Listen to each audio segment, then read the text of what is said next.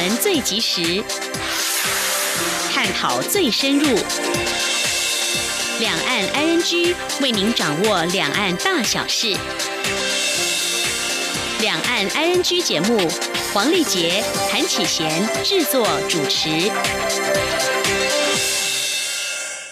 各位听众您好，我是韩启贤。我是黄丽杰，今天是二零一九年十月二十五号星期五，欢迎收听每周一到周五播出的两岸安居节目，一起掌握两岸最近的新闻焦点，还有交流互动。今天节目一开始会先带你了解重点新闻，包括美国副总统彭斯演说挺台，总统府表达感谢，外交部说与美携手捍卫民主。全球经济变局，央行总裁杨金龙指出，货币政策面临两大挑战。南韩放弃 WTO 开发中国家待遇，经济部表示对台有利。掌握新闻重点过后，今天有几个焦点话题一起来关心跟了解，包括两岸的美食外送平台非常的夯，这外送员劳动权益保障有哪些差别呢？而中国大陆今年已经连三季的 GDP 成长率增幅逐季下滑了，中国大陆官方跟学者专家有哪些看法？还有最近湖南呢有一位小学老师，他发表形式主义的扶贫工作文章，引发了官媒正面评论，不过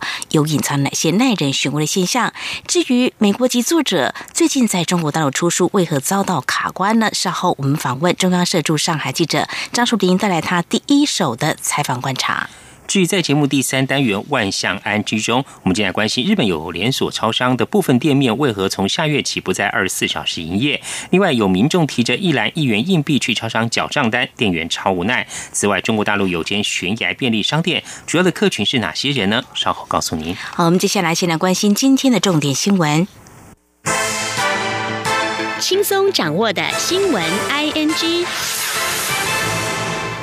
美国副总统彭斯于美东时间二十四号在华府智库威尔逊中心针对美中未来关系发表演说。彭斯在演说中赞许台湾是民主自由灯塔，将与台湾站在一起，并对香港民众表达支持。彭斯呼吁北京遵守中英联合声明的承诺，否则华府将更难与北京达成贸易协议。这是彭斯继去年十月四号在华府智库哈德逊研究所严厉批评中国并力挺台湾后，再一次针对美中关系发表谈话。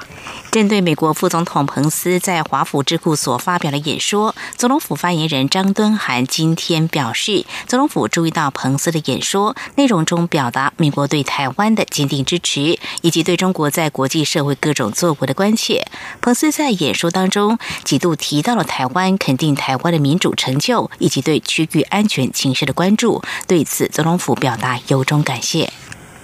彭斯在华府智库威尔逊中心发表演说，直指中国透过支票外交夺取台湾邦交国及压迫民主体制，呼吁国际社会和台湾交往，因为可确保台湾及区域和平。外交部今天二十五号对于彭斯代表美国政府展现对我国的一贯坚定支持，表达诚挚感谢，强调我国政府面对中国打压绝不退却，并将持续和美国及理念相近国家携手合作，共同捍卫民主制度及区域内以规则为基础的国际秩序。以下记者王兆坤的报道：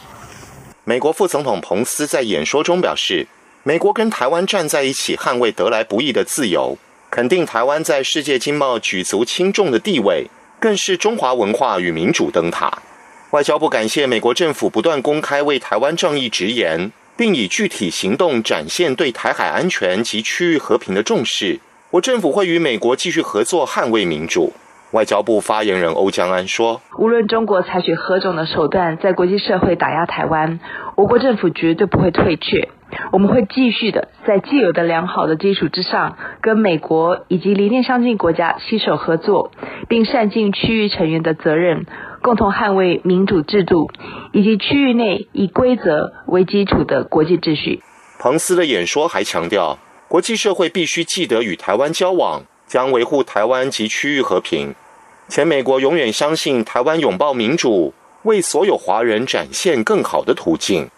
彭斯虽重申美国的一中政策与三公报，但也提到美国会遵守台湾关系法。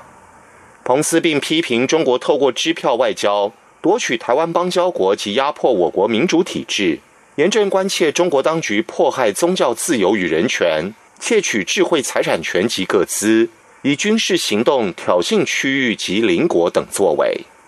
中央广播电台记者王兆坤台北采访报道。美国副总统彭斯在二十四号发表第二次中国政策重大演说后，中共官媒今天凌晨迅速的接连发表评论，口径一致的指出，彭斯的演说老调重弹，但是也释放出一些想跟中国对话的讯息，基调稍见缓和。从中共官媒接连且迅速做出评论来看，显见中国对彭斯的讲话颇为关注，特别是在中共十九届四中全会即将召开之际，中方更需要从。从中解读美方的战略意向以及政策考量。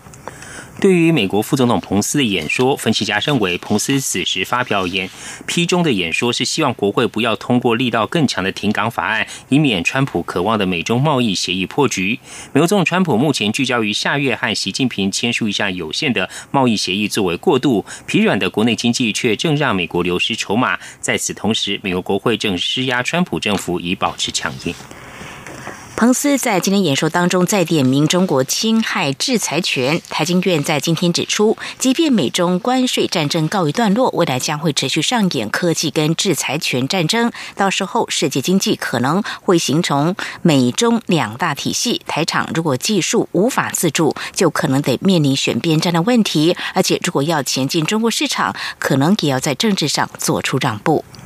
另外来关心，蔡英文总统今天接见马绍尔群岛共和国总统海尼。总统表示，面对特定势力透过金钱收买等手段，试图破坏区域的稳定现状，中华民国台湾绝不会屈服，将坚持民主自由理念，继续为印太区域做出贡献。海尼也强调，即使面临复杂地缘政治及中国不断打压，马绍尔群岛依旧坚定两国友谊仍坚不可摧。以下记者欧阳梦平的报道。蔡英文总统二十五号上午在总统府接见来访的马绍尔群岛共和国总统海尼。总统在致辞时感谢马绍尔群岛国会在上个月通过坚定支持两国邦谊及台湾参与国际的决议，并感谢马国外交部长席克在联合国大会总辩论中支持台湾有意义参与联合国专门机构。他并强调，台湾会坚持民主理念，继续为印太区域做出贡献。总统说。面对特定势力透过金钱收买等手段，试图破坏区域的稳定的现状，中华民国台湾绝对不会屈服。我们将会坚持民主自由的理念，继续为印太区域的和平和繁荣带来贡献。蔡总统并恭喜马绍尔群岛当选联合国人权理事会成员，也预祝马国将在下个月举行的选举顺利圆满，持续深化民主发展，做区域的典范。海尼致辞时则表示，如果没有台湾的支持，马绍尔便无法达成当选联合国人权理事会成员的殊荣。他非常感谢，身为台湾坚实的友人，未来也必定会为台湾更强力发声，并抵御威权体制。对于区域甚至全球民主及自由的打压。海尼也向蔡总统再次保证，马绍尔坚定支持两国的情谊。他指出，即便面对复杂的地缘政治以及中国不断试图打压、破坏现状，马绍尔依旧如此坚定，两国间的情谊也坚不可摧。因为两国有共享的南岛文化及民主体制，而且尽力维护国家及区域的自由、民主与法治。随后，蔡总统与海尼共同见证两国签署台马经济合作协定，以及台湾外贸协会与马国天然资源及商务部签署合作备忘录，希望提升两国投资贸易往来以及观光方面的合作。中央广播电台记者欧阳梦平在台北采访报道。中国官方新华社今天报道，中国国家副主席王岐山二十一号到二十五号访问日本，并且在会见首相安倍晋三时表示，中国国家主席习近平原则同意应邀明年春天对日本进行国事访问，并要求日方妥处台湾等敏感议题。王岐山这次以习近平特使身份前往东京出席十月二十二号举行的德仁天皇即位庆典，并且分别会见了安倍晋三副。首相兼财务大臣麻生太郎等人。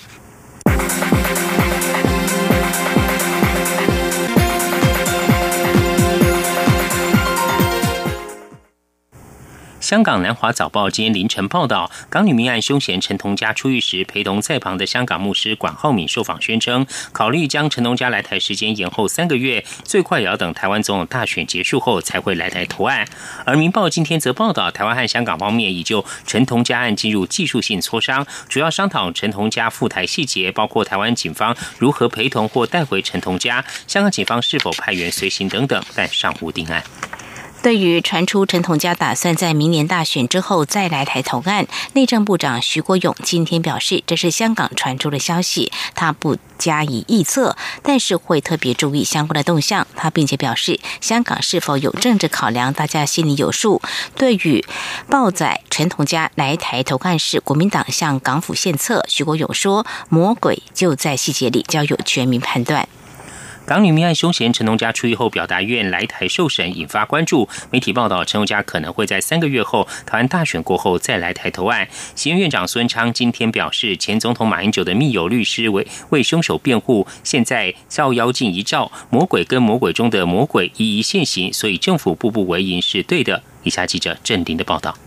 触发反送中事件的港女命案凶嫌陈同佳，二十三号洗钱罪刑满出狱，他表态愿赴台投案，但陆委会派检警赴港押人，却遭拒绝，引发台港角力。有媒体报道，陪伴陈同佳的香港圣公会教省秘书长管浩明，二十四号表示，陈同佳可能延迟三个月，待台湾总统选举后才到台湾投案。他也证实，理律法律事务所已受委托，将为陈同佳打官司。行政院长苏贞昌二十五号在立法院。面对媒体访问时表示，现在看来政府步步为营是对的。原来早在几个月前，前总统马英九的密友律师已经到香港为港府反送中解套播话。律师先为凶手辩护，马英九再来扮演哽咽，同情被害人家属。而政协牧师居间跑腿牵线，国民党再来吆喝唱和。现在照妖镜一照，魔鬼跟魔鬼中的魔鬼一一现形。如果我们不小心谨慎，台湾被卖了，我们还在帮人家算钱呢。媒体报道指出，陈同佳将委任台湾知名律师陈长文辩护。关浩明强调，受委托的是台湾的理律法律事务所，该事务所由陈长文担任资深合伙人，但替陈同佳辩护的并非陈长文本人。陈长文则证实与牧师见过一次，其余问题无法回答。央广记者郑玲采访报道。而对此，马英九今天在金门受访的时候表示：“苏贞昌院长怎么会讲这样的话呢？这已经荒唐到让人不知所措的地步。民进党政府连香港对于境外刑案没有司法管辖权都不知道，陷入困境之后便开始找替罪羔羊。”马英九说：“院长怎么会讲这样的话呢？他们最近犯了一连串的错误，从总统到院长到部长。”都搞不清楚，香港对于境外的刑案，它没有司法管辖权，所以不是香港不要办，是他不能办。他们怎么连这个都不知道呢？都是学法律的，还有人留学美国、英国的，连这都搞不清楚，结果呢，让自己陷于困境，然后开始乱找这个替罪羔羊。这个像讲这些话的人呢，我觉得当院长不太合适。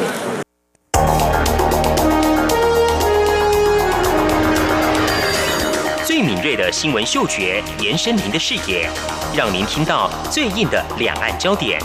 连线访问这次随团出访的央广记者王维婷。是的，今天在大陆福建平潭举办了一场两岸关系研讨会，对世界经济与亚洲会产生哪些影响呢？其中五百个是感染艾滋病的孩童，那分散在呃广东。从正经情势分析。两岸交流观察到新闻现场直击，两岸 ING 有最多元的声音、多面向的观点以及最专业的剖析，请收听每周一到周五晚间六点到七点，由中央广播电台新闻部黄丽杰、韩启贤制作主持的《两岸 ING》。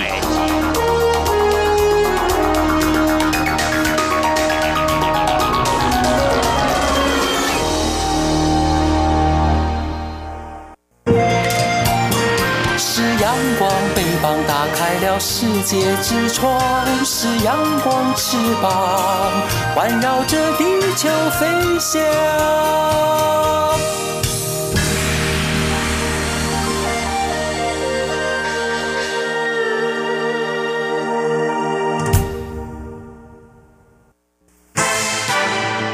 轻松掌握的新闻 ing 接着关心财经焦点，中央银行总裁杨振荣今天表示，科技进步与全球化的发展，全球经济长期停滞的低通膨和低利率环境，都让货币政策面临挑战。央行将强化经济预测努力，而且不再逐年设定 M two 的成长目标区。针对南韩政府宣布未来在世界贸易组织 WTO 谈判中不再要求享有开发中国家特殊待遇，经济部长沈荣金今天表示，南韩这样的做法将会让市场更开放，跟台湾会是同样标准，对台湾等贸易为导向国家是有利的。请听记者杨文军采访报道。美国总统川普七月指责一些已跻身世界富裕经济体的国家仍在滥用 WTO 开发中国家地位，大占美国便宜。他当时警告，入 WTO 不能在九十天内取得实质性进展，他将会单方面采取行动。南韩政府二十五号宣布，未来在 WTO 谈判中不再要求享有开发中国家的特殊优惠待遇。经济部长沈荣金出席台湾未来。能源研讨会前受访时表示，台湾去年已经向 WTO 宣誓，未来在 WTO 的谈判不再要求开发中国家待遇，所以南韩也宣布不再要求享有开发中国家待遇，代表必须要更开放，与台湾是同样标准，就会让市场更加自由化。他说：“这样的话，对我们来说的话呢，大家都适用这样的一个标准，这个市场更开放。”它相对对我们做贸易的国家，以贸易导向的国家是有利的。此外，针对美国副总统彭斯演说中多次提及台湾，并表示会和台湾、香港站在一起，沈荣金表示，台美双方透过交流将加深彼此了解，进而促进合作，共同创造双赢，这是很好现象。至于台美双边贸易协定是否有进展，沈荣金说还在努力中。中央广播电台记者杨文君台北采访报道。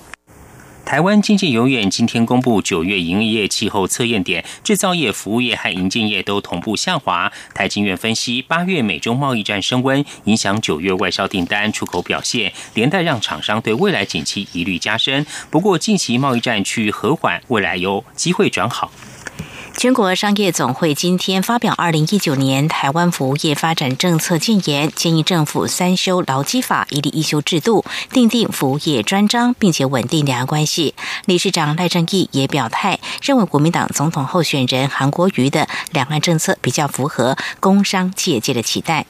全国商业总会今天发表二零一九年台湾服务业发展政策建言，商总理事长赖正义在发表记者会上透露，蔡总统稍早在总统府接见商总今年优秀商人奖四七位得主时，他有向总统和经济部长沈荣金简短阐述商总今年重点建言，获得两人正面回应。例如在松绑法令吸引方面，总统指示经济部成立工作小组，要系统性的定期检讨老旧法令。针对全国商业总会建议政府三修劳基法，一例一休制度，订定服务业专章，并且稳定两岸关系。劳动部今天回应指出，劳动基准法已经有两周、四周、八周或第八十四条之一，俗称责任制等各项弹性工时规定，各服务业可以依规定分别适用。对于法案的调整，必须兼顾劳资双方需求，劳动部将会广纳意见，审慎研议。劳动部强调，劳动基准法周休二日新制已经考量。劳动现场的实际需求，除了将休息日出勤时数改采核实计算之外，另外增加三个月加班时数总量管制、例假调整弹性、轮班间隔休息时间调整弹性、特别休假递延运用调整弹性等规定，务实给予劳务双方安排最适工时的空间。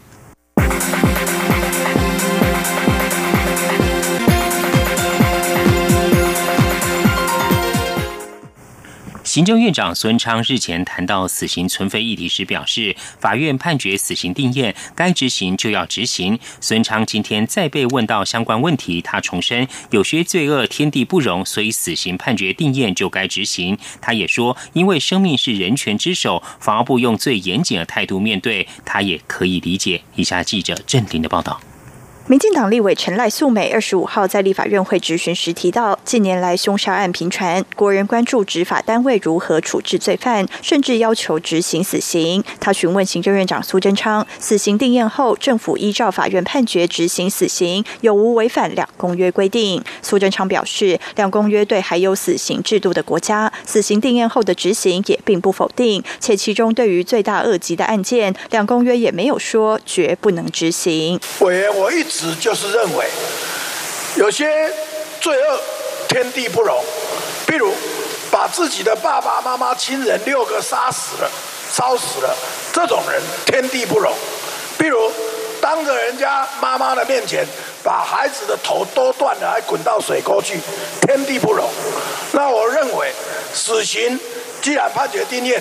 就该执行。苏贞昌也说，但因为生命是人权之首，所以政府以最严谨的态度来面对。判死刑定验后，如果还有救济程序，法务部应该审慎面对，因为生命不可回复。过去也曾有判决错误的例子，所以法务部非常小心谨慎，他也可以理解。法务部长蔡清祥则说，对于死刑执行的替代方案，政府一直都有研究。例如，有人主张用不得假释取代执行死刑，但因为涉及将来在监狱执行管理上是否会发生问题，教化能不能达到效果，也必须重新考量。因此，尊重这个建议。央广记者郑玲采访报道。一名中国大陆籍男子沈玉立自称因调查香港问题被中国公安要求反中受审。他昨天转机到台湾的时候，准备以跳机方式入台，但是因为许可证件不完备，今天凌晨被移民署依法遣送到第三国。移民署表示，沈姓男子搭机抵达桃园机场等候专机前往泰国的时候，表示曾经因为前往香港时发出不利专制强权结论，遭中国公安调查。在台湾跳机寻求庇护过程当中，还自行撕毁了个人护照。移民署表示，神姓男子未事先申请有效入台许可证件，而且无法举证有领导民主运动解除表现具体事实，及受迫害的立即危险，不符合大陆地区人民在台湾地区依亲居留、长期居留或定居许可办法第十八条专案许可事由。经过向当经过向当事人说明之后，依国际惯例协助搭机返回安全第三国，并且在今天凌晨搭机离境。以上就是今天重点新闻，稍后进行话题安居单元。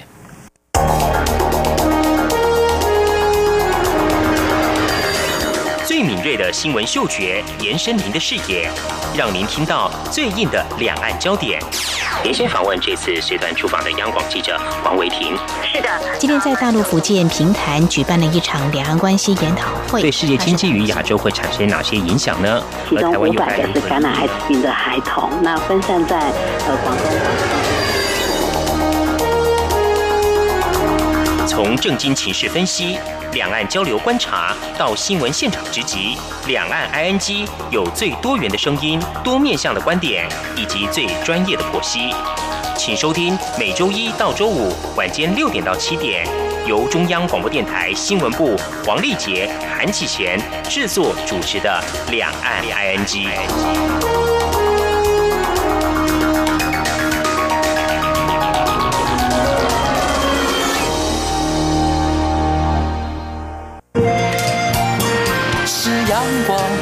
打开了世界之窗，是阳光翅膀，环绕着地球飞翔。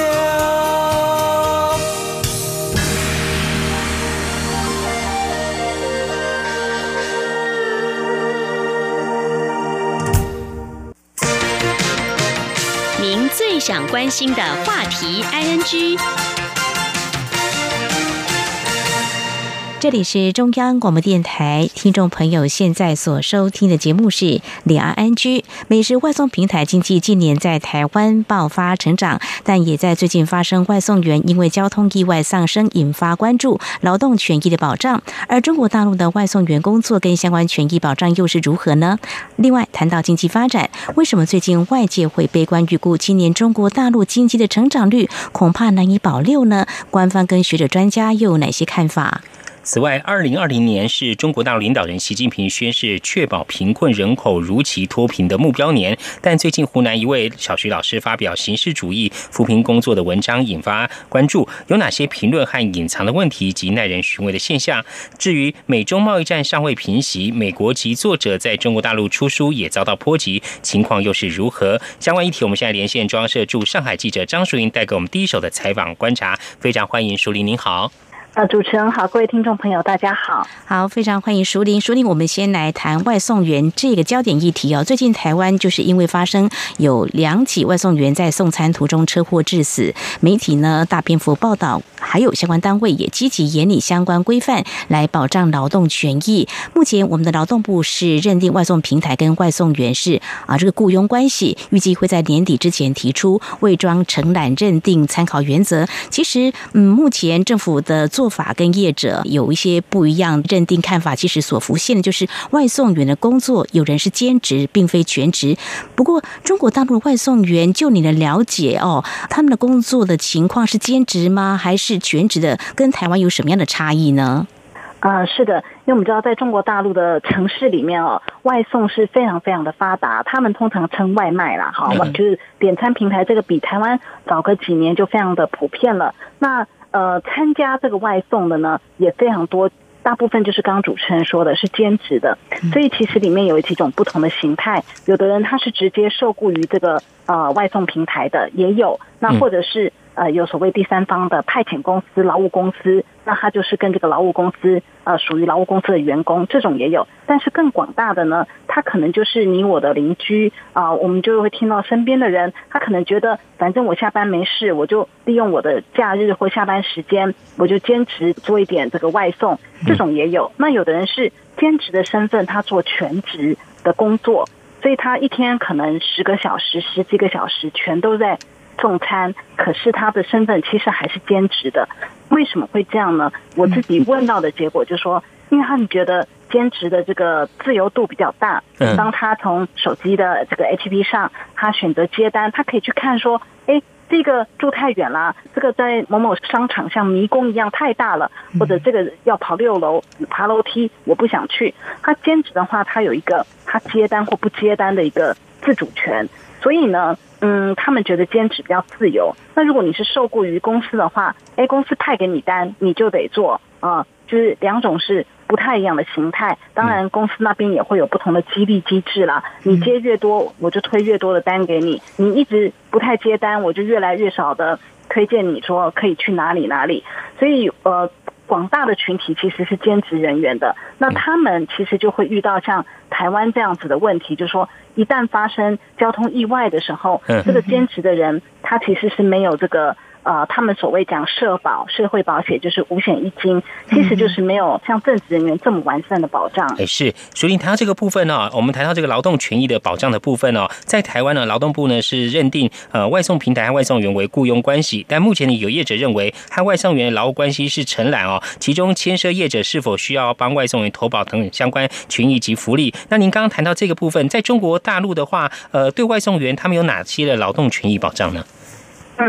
刚才讲，如果是正职员工，如果你跟你的公司之间有签约的，因为我也请教了这边的律师，他们说主要还是看你的劳动合同、劳动合约来决定。啊，有合约你就应该有五险一金。可是刚刚讲的这种兼职其实是没有的，没有这样子的合约，它可能只是一个用户协议而已。那这种情况下，但是你看中国这么广大，他们关于外送员车祸啦或权益保障的。呃，新闻也非常的多，尤其大家为了抢时间，不要给客人造成负面评价，他们其实常常抢快。这个情况下，现在就说比较有规模的这个外送平台呢，都有强制他们今天只要有接单，我就固定给你投保。啊，我看到的都是一天就扣你三块钱，你接一单或你接一百单，就是一天内都一样。就是扣三块钱，那这是单一平台。假如你同时为比如说五个平台接单，五个平台工作，那每个平台你只要一天有接单，他就扣你三块钱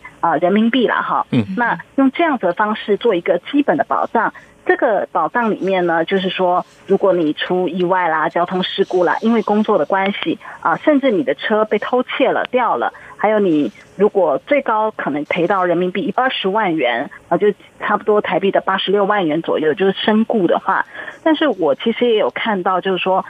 这个哈，可能就是要你外送员本身，其实你都没有闯红灯，你在交通。方面你完全是有遵守规定的，那你比较拿得到这个相应的赔偿。所以整体来讲，它的整个保障权益还是不如正职的有这个社会保险的人来得好。但目前呢，是用这样子的方法来给他们有一个基本的出意外时候的保障。那我们也看到，就是说，主要是因为啊，就像现在台湾在讨论的这个工作的形态是一个比较新经济，就是说透过网络平台，大家来做一个这样子的呃接案式的。这种工作哈，那中国大陆他们这个国务院办公厅啊，其实在八月的时候也发了一篇指导意见，他们的意思就是说，呃，要发展这种平台经济啊，那平台企业的这种用工啊，还有灵活就业的人员，就像我们刚刚讲这些兼职人员，其实也要为他们来规划社保政策。呃，也是要去想说，如果职业伤害、工伤的话，要怎么样做？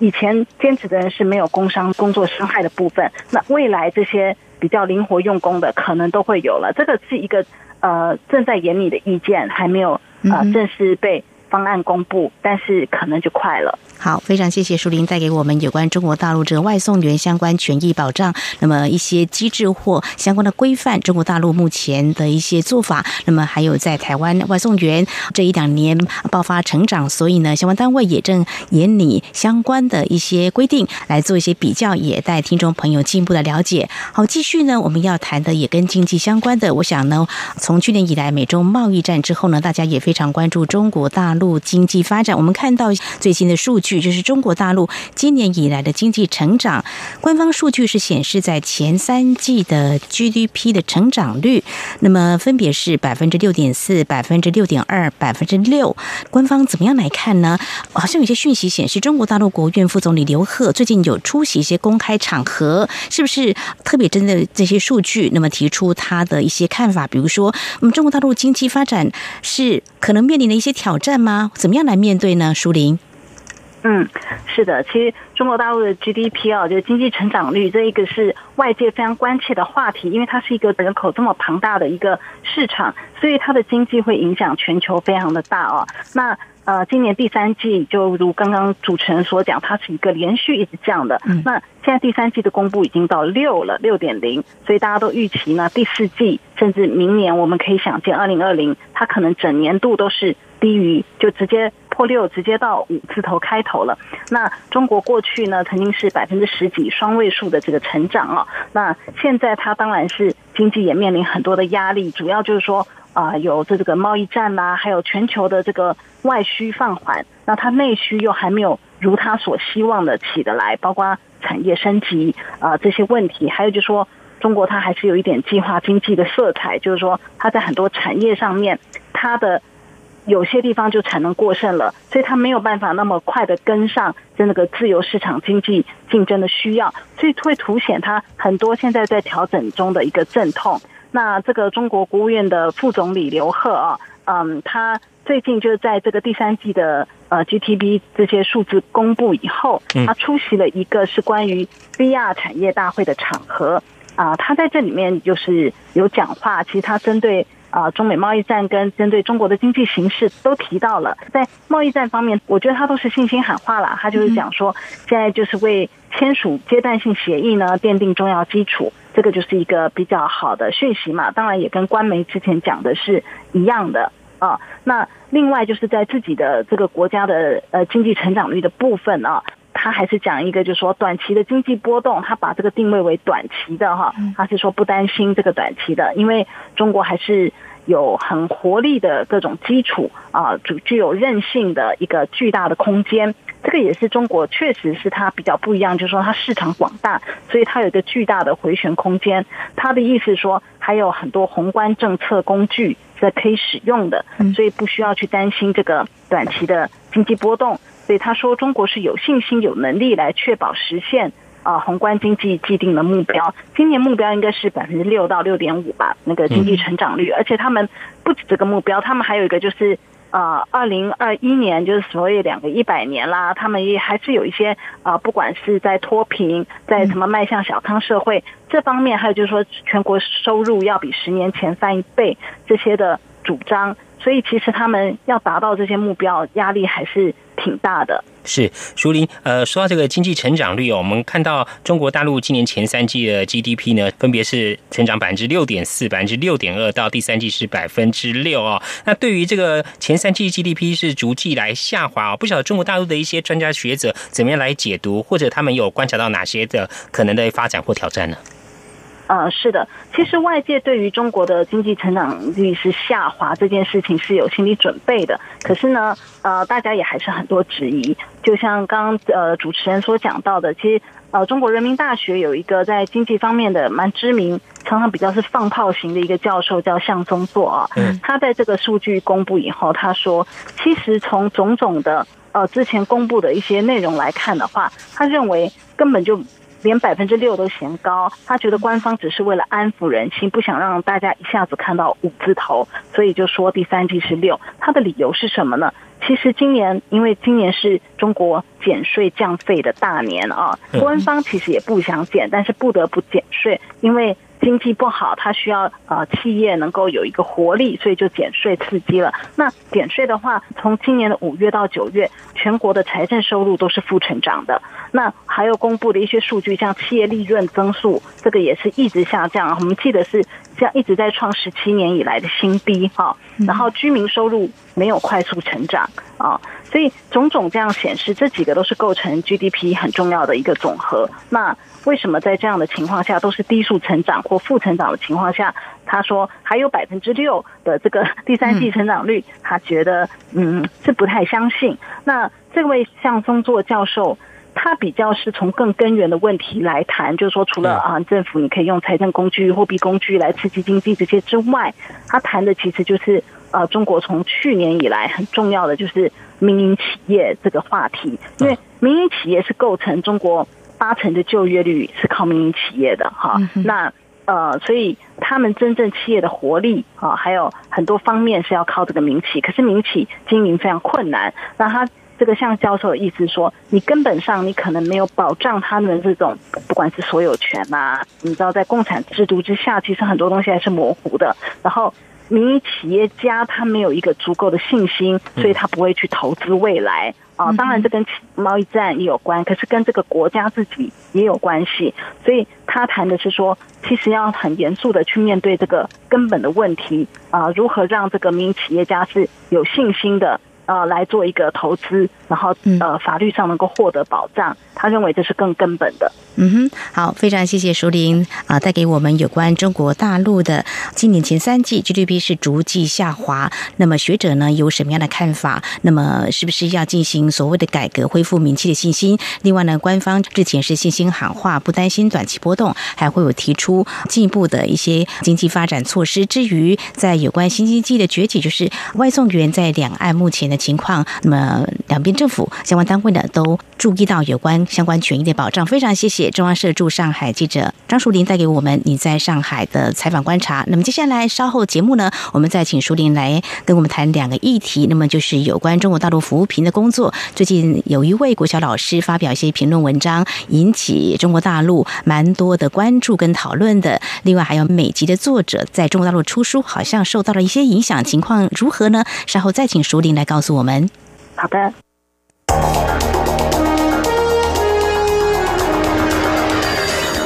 最敏锐的新闻嗅觉，延伸您的视野，让您听到最硬的两岸焦点。连线访问这次随团出访的央广记者王维婷。是的，今天在大陆福建平潭举办了一场两岸关系研讨会，对世界经济与亚洲会产生哪些影响呢？其中五百个是感染艾滋病的孩童，那分散在呃广东。从正经情势分析、两岸交流观察到新闻现场直击，两岸 ING 有最多元的声音、多面向的观点以及最专业的剖析。请收听每周一到周五晚间六点到七点，由中央广播电台新闻部黄丽杰、韩启贤制作主持的《两岸 ING》。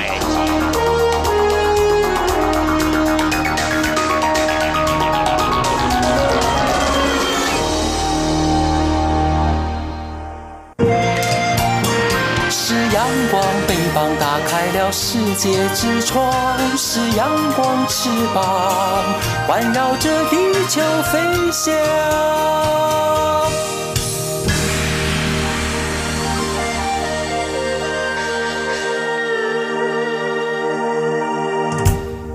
这里是中央广播电台，您现在所收听的节目是两岸局。我们今天节目是连线访问装设驻上海记者张淑玲。接着要请淑玲来为我们说明哦，就是呃，因为中国大陆要全迈向小康社会，扶贫工作向来是他们的重点工作之一哦。而在最近呢，呃，有报道披露，教育显示出这种形式主义，引发呃中国大陆中共官媒的一些关注哦。那淑玲有关于在湖南这个地方，有位老师发表针对脱贫的文章，主要是提到哪些内容？为何会引发大家关注呢？嗯，这个看起来很中国大陆自己的一个社会新闻，但是我觉得也很值得台湾的听众朋友来了解，因为它反映了中国的官场一些文化啊形式。那主要是这个老师很年轻，他可能呃毕业后投入这个教师工作才三年，他所在的是湖南的偏乡一个自治区里面的一个小乡镇啊。那因为这是一个贫困的县，所以呢，他们虽然是国小老师，事实上每个人呃身上还要肩负很多除了教学以外的任务。他说他的呃身上就挂了五个贫困户，他可能要常常去联系、去访谈啊、去整理资料。其实就是说，原本可能不属于老师的工作，现在他都得做。那事情的起因是他在大概十月十一日的时候，他发表了一篇，我想他是在自己的这个嗯。就是微信啦，这种就是说他本来是给朋友看的啊，就自己写了一篇就是比较情绪激动的文章。他的题目是说一群正在被毁掉的乡村孩子，但他写的内容其实是说最近非常频繁的各种上级来的检查，那隔两天呢就要学生大扫除，一直扫地，一直扫地。他其实看不出说扫地跟。呃，去代表你这里呃脱贫啦或各项检查之间的关系是什么？就因为上级要来，但是你知道乡村那种环境，其实就算一直扫也是有它的瓶颈。好，他说停课扫地就变成一个常态，他觉得这完全就是一个形式主义。那他自己教的，他是语文课老师，也语文课也完全落后，他没有办法上课啊。那还有一个情形就是说，呃，他为了刚刚讲的这种去贫困户的这种。啊，联系资料，有时候为了上级来检查，所有的老师都不得不停课去政府的办公室上班加班啊。然后他就说：“那我们把这四百多个学生是置于何地？把教育置于何地？”我觉得他是很敢于去说出那个真相，就说：“嗯，教师教育最重要的难道不是学童吗？”对。但是在这样子的形式里面。结果，呃，学生的教育是第一个被牺牲的，呃，他反映的是这样的情况。那这件事还有点后续，是说，后来他有一天真的引起轩然大波，是因为他又在他自己的呃这个微信圈就发说，啊，我出事了，因为刚刚这么晚的深夜里面，教育局打电话来叫他要去县城，那一两个小时的车程，而且又下雨，啊，就说因为他写的文章对他们有很负面的影响。就是类似这样子啊，但是事情的最后，因为爆发出来以后啊，结果是一直到官媒、到他们的中央电视台、人民日报都出动很多的呃，其实是维护他的权益，意思就是说，嗯，地方要认真检讨这个形式主义。就目前这个叫做李甜甜的老师啊，目前他是没事的。啊，那大家也知道他遇到这样的状况。我想中国大陆要扶贫这样的目标是很好，但是在执行面有这样一位年轻感言的老师，也引起一些人回想或者说关注哦。所以中央官媒对于这篇脱贫文章到底评论是如何呢？还有就是说，其实它反映出，比如说所谓形式主义，或是啊中国大陆是不是还有某些的啊官僚啊心态的这样子的一个情况？是的，嗯，呃，当然确实就反映出非常多的这种。形式主义就是填表格、检查、就应付材料这些。呃，不能说他们的成果是假的，但是为了要去给上面交代，花的时间精力可能就相当的多。那官媒在这件事上，我觉得比较微妙有趣的是说，因为扶贫，呃，像刚刚主持人说，是现在他们很重要的一个政治任务。二零二零年，他们就是要说全面脱贫，这个是习近平他们的总书记非常重要的一个政治任务啊。所以呢，觉得官媒在这个节骨眼上发生这件事情，他们很想支持李甜甜老师，也表现的就是说啊，这个社会应该要容许说真话的人啊。让他尽量讲啊，让他反映问题，检讨形式主义。可是他们不会真的去检讨扶贫里的形式主义，或者是去检讨这个扶贫到底有没有多少水分之类的。因为现在这个就是最重要的事情。现在就最重要就是先把这个目标达成啊，因为扶贫可能意味着本来定义为贫困县的很多地方啊，经过一些认证啊，也就是刚刚讲的他们的检查，那就可以说啊，我嗯摘帽子了，就说我不是。贫困县了，还是要经历过这些过程。那所以我发现，呃，从他们人民日报啦，包括海外版啦，其实他们的文章里面，就是对这个女教师说，哦，给予支持，我们要消灭这个戳破形式主义的泡沫，我们一定要有更多的李甜甜老师，都是这一类的话。可是对于真正扶贫的本质啊，到底是不是有很多的？呃，泡沫在里面，他们其实是不太去谈这个问题的。是非常谢谢淑玲，我们做的观察报道，有关于湖南这位李甜甜老师哦，发表针对图片的文章啊，引发了哪些讨论，又反映出哪些的呃情况。好，最后呢，我们来关心哦，就是呃，在美国和中国大陆贸易战还没有平息的情形下呢，呃，是否有美国籍的作者在中国大陆出书也遭到波及呢？呃，我想在谈这个议题之前，先请呃淑玲来我们呃说明一下，就中国大陆对于来自外国出版社在中国大陆发行呢？他们现在有哪些的规定呢？其实这就像台湾，我们也会有所谓的外版书，就是从国外购买版权的。那中国大陆其实也会有。倒没有很多明文的规定，但是在这一次的，因为呃合理的怀疑是贸易战以及种种相关的延伸啊，我们会听到一些除了在贸易领域上，中美之间现在紧张的更多了。比方说，很多中国留学生的签证去美国也被卡关，类似这样。那呃之前就开始听到就说。目前这个在出版上，他们对美国籍的作者啊，只要是美国籍作者的这个书的版权，当时当然是已经买了，准备要比如说请人翻译，也翻译中了。那出书它会有一个呃流程嘛？比方我就确定要出了，呃，事实上我确定要出这本书，我会先申请一个书号，有拿到书号才进行后续一连串的啊翻译啦、编辑这些工作。那原本都应该是已经可以出了。但是他们现在就是会有一些技术性卡关，而且发现针对的全部都是美国籍的作者。嗯，那因为在大陆除了这个 ISBN 这个书号之外，它还有一个叫做 CIP，就是说图书再版编目这个东西。这两个一起呢，就是像一本书的身份证。可是他现在可能你书号有拿到了，你的 CIP 却拿不到。嗯，呃，本来这个应该是连带的，就是说我申请到。ISBN，后来我就会给你 CIP，可他现在是 CIP 不给你，所以我觉得我采访的编辑讲了一句话很传神，他说就好像给了你一个执照，但是他不盖章，嗯，就技术性的挡下了这些作品的出版。那因为我询问的是北京跟上海的编辑，所以可见它不是只有一个地区的，而且我也在他们的呃豆瓣网站上面，就说一个评论网。看到他们有一个编辑的论坛，里面大家也在讲说，美国籍作者的呃的书现在都卡着出不了了。这个政策可能已经开始有两个月了，至于何时会确切的结束，嗯，还不知道。是，那你所采访的呃这些编辑，他们对于中国大陆的做法这样卡关做法有什么样的反应？我想他们非常无奈吧。一方面就说中国的出版啊，本来就遭遇很多。嗯，层层的限制，不明文规定，但大家心里有数的一些自我审查。那现在连这个美国籍作者都被卡，那有的人手上他可能专门处理的就是外版书，而且如果都是美国籍的出版社的东西的话，他会变成他下半年可能都没有书可以出。那每个编辑身上可能会挂一定的这个业绩啦。那你就等于说，哇，以后他们觉得连出书我可能都要有风险分散的意识，我都不能只买某一国家，因为中国很容易就跟某个国家之间。是有一点问题的，那他们觉得这个就是天灾吧？那除了这个之外呢？呃，他们会认为说这样做好像目的是在惩罚啊美国啊，我让你卡关，让你出的慢。问题是，比如说在很多理理工、医科领域，其实美国的。出版品它可能有一个比较知识领先的这个优势。嗯，你慢出的话，因为你出版在中国，其实读者是中国嘛，是中国人读不到这些东西啊，他觉得这个对中国人其实也没有什么好处，所以这个惩罚到底有多大意义啊？有些编辑也也觉得很怀疑。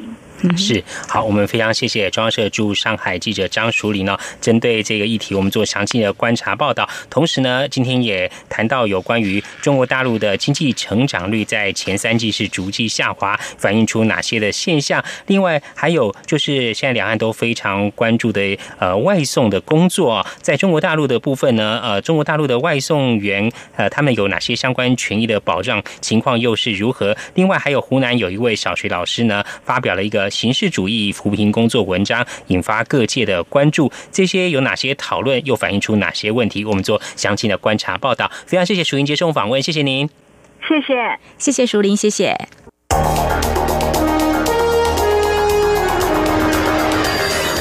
最敏锐的新闻嗅觉，延伸您的视野，让您听到最硬的两岸焦点。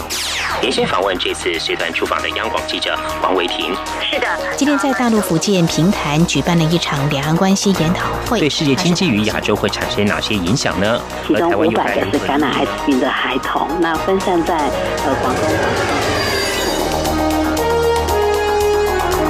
从正经情势分析。两岸交流观察到新闻现场直击，两岸 ING 有最多元的声音、多面向的观点以及最专业的剖析，请收听每周一到周五晚间六点到七点，由中央广播电台新闻部黄丽杰、韩启贤制作主持的《两岸 ING》。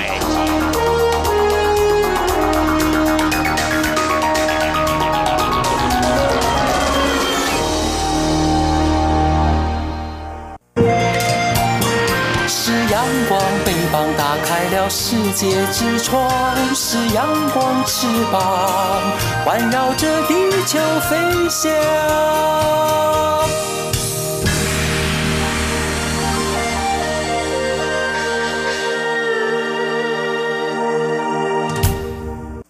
挺新鲜的，最火的万象 ING。这里是中央广播电台，您现在所收听的节目是两岸区，到了万象安居单元。丽姐，我们台湾的便利超商密度非常高啊，很多的超商哦可以供选择哦，里面东西又卖的很多，二十四小时服务啊。最近看到一则新闻，是在日本。有一个连锁的便利超商日前宣布哦，从下个月开始，嗯，有几家分店呢开始实施不是二十四小时营业哦，可能是不是这个半夜比较没有人去光顾啊？哎，一来是半夜晚上的到客率是不是比较少？还有一个问题就是说晚上大夜班的人不好找。这个事情是发生在之前日本有个地方有一家便利超商。因为找不到有足够人手来应付二十四小时营业啊，所以他们决定每天只营业十九个小时，嗯，就是在半夜凌晨一点到早上六点之间休息。嗯哼，结果呢，被这个连锁超商的总部要求解除契约。后来呢，他们讨论一下，就决定说试试看。嗯哼，就说真的，其实有些地方，刚刚丽姐讲说，可能晚上是不是来的人比较少啊？还有一些是位于办公室区域，平常白天的话有很多上班族嘛，嗯，到了晚上就算加班的话。半夜可能都已经回家了，所以那地方半夜是不是很少人？然后你还要去找这个人来做大夜，不好找哦。所以他们就决定在几家分店开始来试做，不要二十四小时营业。他们也最后也是希望说，加盟主能够自行判断，嗯，是不是要缩短你们的营业时间，依照你找到人手啊，还有你当地消费的一些情况。我觉得真的是要看地方了哦。那跟总部之间是不是有谈成，有个共识？做决定，像台湾有一些车站啊，它到十一点它就已经停止营业啦。嗯，隔天一早才营业的所谓的便利商店，它也是到十一点就没有营业，因为没有火车经过，它就没有营业啦。刚刚还谈到这个人手问题啊，现在员工不好找，尤其是像做大夜班，真的人手是很不好找。我们看到台湾有位女网友，她在凌晨三点多去超商买宵夜，嗯，她走进去一看啊，看到店员不知道是太累还是怎么样，趴在柜台那边睡着了。也没有去打扰他，他就把货品挑了一下，都挑好之后，准备要结账，才跟那个柜员讲说我要结账了。柜员赶快起来跟他说对不起哦，不好意思哦。结完账之后，这名女网友就把其中她买了一罐饮料就送给他。哦，他说我看你很累哦，这个喝一杯饮料，当初是一番好意啊，没想到这位柜员当场就哭了起来了。太感动了吗？他就看到这个也吓了一跳，就赶快走。他想这个店员可能一来很感动，二来可能觉得自己很辛苦。其实如果有做过大夜班的朋友，应该可以体会，晚上应该是在睡觉的时候。你要熬夜，还要想很多事情，其实这个负担是蛮大的。这个辛苦赚钱呢，因为我们自己亲友也有去打工的，就是大夜班。他说真的是蛮辛苦的，也有更多是老板就亲自的，店长就亲自来当大夜班，找不到人手的话，这个情况还蛮多的。对，那我们看到在南韩有一个超商老板，他透过店里的监视器看到啊，员工在凌晨大夜班的时候在划手机。啊！他就立刻传讯息指责，然后你赶快去准备一下一些上架、点货等等之类。就没想到是员工，嗯，直接传讯息回去给他说：“我要辞职了，那你现在就来接，我四十分钟后就走人了。”嗯，就老板就跟他讲说：“现在是凌晨，没有交通工具啊。”他说：“我不管。”我四十分钟后我就要走人了，就老板最后无奈只好打汽车去。不过这个讯息一出来，就引起大家很多讨论，就说上班是不应该划手机啦。不过这个老板可能可以用一些其他的方式做一些规劝等等之类的。是可以先提醒，如果规劝不听的话，再强硬一些了。不过真的是员工不好找了哦。啊，这个老板呢，用这种方式来遥控，真的有些现在年轻人可能不吃这一套的。这个仓店不好找，其实有些仓店员是遇到一些客人的一些举动，他。他们也觉得很无奈，像有一位台湾的网友贴文说，他有一天呢坐在柜台的时候啊，有个客人就来缴交账单，哎，我们台湾的便利超商可以代收账单，对，大约是两千元左右，就没想到这名客人提着两篮的硬币来缴账单，他说后面还有很多客人排队。他只好这就数，但也怕数错，数了很久。他说：“这个客人也要体谅一下，我们超商店员除了站柜台之外，还去补货啊，还有盘点货品等等，其实是工作是很多的。”是。我们另外看到，在泰国有一名男子呢，想煮泡面来吃，因为他刚好他有四个朋友来，不过已经是宵夜时间了，家里刚好又没瓦斯，嗯，于是他就想到说：“那我去超商啊，买泡面。” 这个很方便，没错啦。而且超商它里面有附这个热水，他就带着家里一个大锅，然后就买了 几包泡面，现场就在那边煮泡面。他说太方便了，扛了整锅来吃。然后这个店员也觉得说，没想到会带这么大的锅子还泡泡面来吃啊！可是又不敢得罪呃他们，对不对？可能会遭白眼，但是不敢嗯大动作的说，你们可不可以不要在那边泡面了？嗯，除了便利超商很方便啊，还有一些行动超商。嗯，台湾呢有些商。商家其实有点像我们那个小蜜蜂啦，哦，开着车子呢卖一些这种小东西，而且是到处走行动商店。嗯，就网友说我家附近有看到，另外一人讲说我在我家也看到这种行动商店。其实，在中国大陆也有很多这一类的商业模式，有一些这种小商店呢，他们就搬进这种办公室。让上班族呢买一些小零食来吃，他们也开始推广，从很多城市都开始迅速的布点哦。另外还有一个便利超商开这个地方哦，就引起大家的关注。这是一个景区，中国大陆一个景区。嗯，它这个景区有一个特色呢，就是它有个悬崖，可以让游客去体验攀岩的乐趣啊。结果我没想到，在这个悬崖的一半的地方啊，他们设了一个超商。好酷哦！可是不会有安全上的问题吗？哦，他们是用架子架好了，嗯，只是卖很简单几样东西啊，一些水啊。景区的工作人员讲说，这只是让攀岩人有个体验，然后爬到一半的时候，如果真累想喝水的话，啊，可以买。如果遇到恶劣的天气，这个超商做的这些建筑本身都会去把它拆卸下来，避免安全上的一些问题。这样子哈，话题性十足了哦，也很便利。那在台湾风景区也会有一些便利商店。我们的话题是说，最美的商店在哪个景区？听众朋友搜一下，也许就可以知道了。嗯嗯，好，这件跟听众朋友分享。